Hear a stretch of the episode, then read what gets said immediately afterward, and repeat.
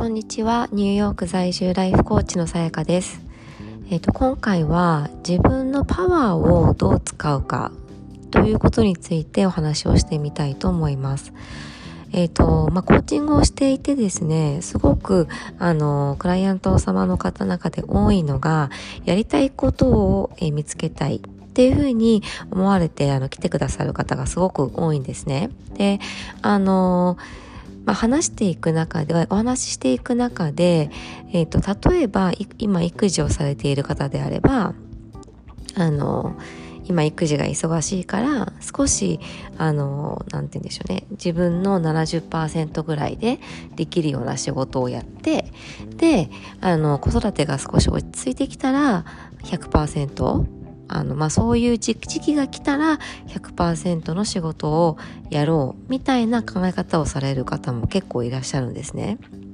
でそれはもう当然あの私も子供を子育てしながらあの働いていたことがあるのでそういうふうに思うのもすごくよくわかるし私自身も実際あのまあ、会社を辞めてから次何をやろうというふうに考えた時にあのまず一つは、まあ、しばらくはその子育てに専念をしたいのであのマイペースにゆっくりできるような仕事がいいなっていうことはすごく思ってたのでものすごくよくわかるんですけれども今実際自分がコーチングを始めてみた感じとあとその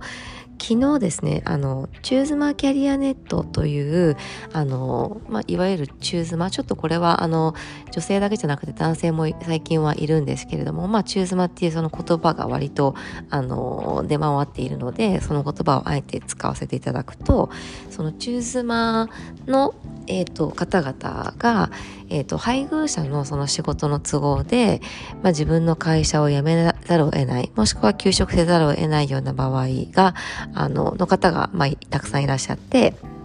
でも中にはあのキャリアをやっぱり継続させたいっていうふうに考えていらっしゃる方もすごくたくさんいるんですね。なのでそういう方々を支援するようなコミュニティがチューズマキャリアネットなんですけれどもあの私も、えっと、数ヶ月前からあのこのコミュニティのその、ま、インスタの発信というところでサポートをさせていただくことになってあの携わらせていただいてるんですけれどもそこの代表のあの三浦あずささんという方とインスタライブをしたんですね。で、その時にあずささんがおっしゃってたのが、まあ、あずささんずっと、まあずっとというか、えっ、ー、と、結構人事キャリアも長くって、今は独立されて人事コンサルをされているんですけれども、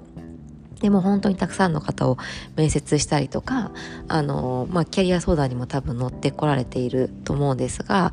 あの、70%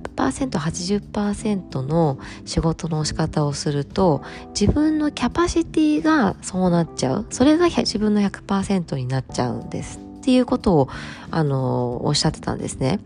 でそれを聞いてなるほどと思ってあのなんだろうまあ一方ですごく怖いなとも思ったんです。で、それはそれとしてそういうふうに思ったのと、あとはその私自身が今コーチングを、やっていて、で、まあ当然あの、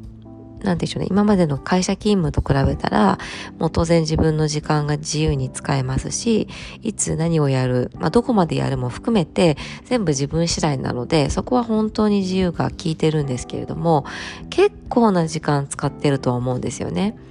であのただ、えーと、私はすごくあのコーチングに関してものすごくモチベーションが高かったりあとはすごく楽しんでできているもう興味もあるしあのどんどんどんどん自分のそのコーチとしての腕を磨いていきたいっていう気持ちがすごく強いのであのそこに対してかけるパワーとか時間っていうのは私の中では全然苦ではないんですよね。なので今の勉強とかその子育てとか、まあ、育児家事え、ー、とまあ両立しているわけですけれども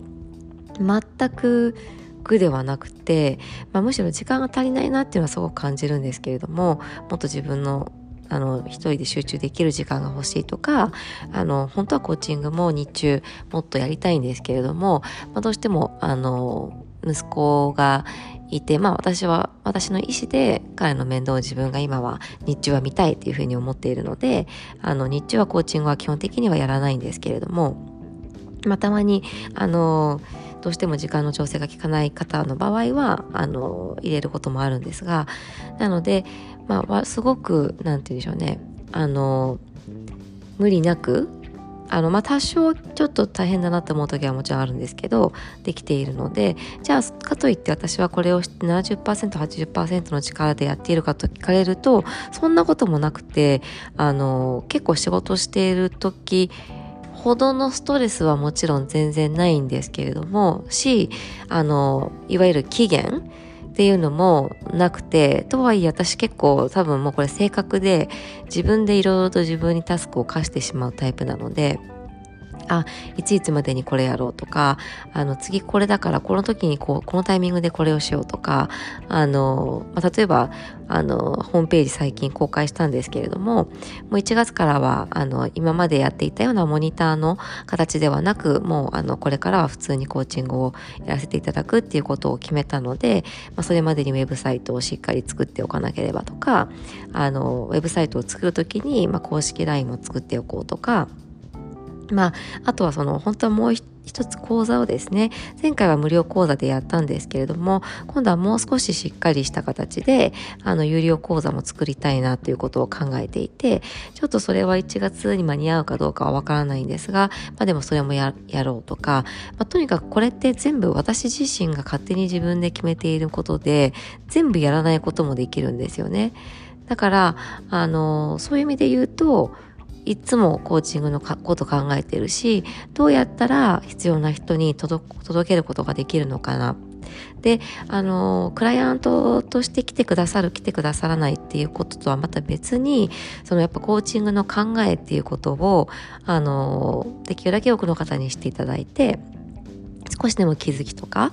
あの毎日が楽にとか毎日が楽しくあのこう手放したい感情を手放せるきっかけになるとかそんな風になればいいなというふうに思っていてで私にとってそれがすごくモチベーションであったり生きがいになっているのであのそう何が言いたかったかというと結局のところやっぱりあの 70%80% でできるような仕事っていうような見つかり方ではなくって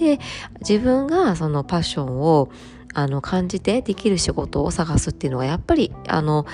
結果的に全てこううまく回るあの方法なんじゃないかなっていうふうに感じました。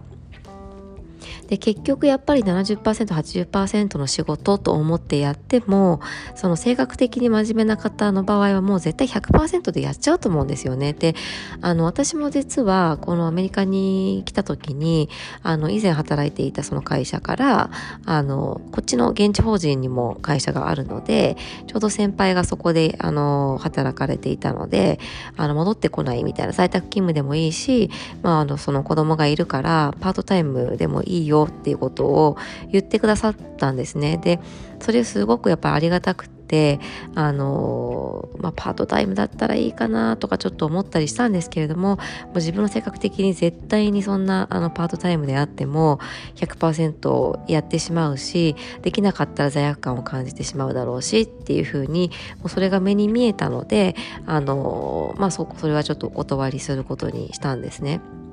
なので、あの、多分その、皆さん自分のライフスタイル今のその家族が家族状況がどうとかあのそういうそのライフスタイルに合わせた働き方を探そうっていう風なあの発想をされる方が結構多いと思うんですけれどもそうじゃなくって何がしたいっていうのをまず明確にしてじゃあそのやりたいことを今のあのライフスタイルに当てはめるとしたらどういう方法があるかっていう風にあの考えた方が絶対にあの最終的にうまくいくし方法っていうのはね意外とあの工夫すればなんとかなるんですよね。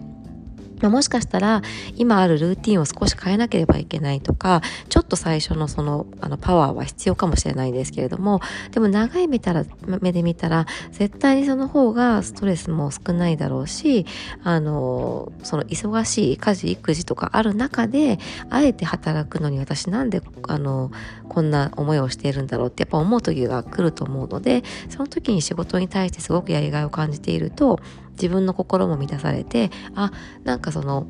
なんだろう自分のために仕事ができているからあの両立もまあ頑張頑張れるというかそこまで苦じゃないっていうふうに思えるんじゃないかなと思います。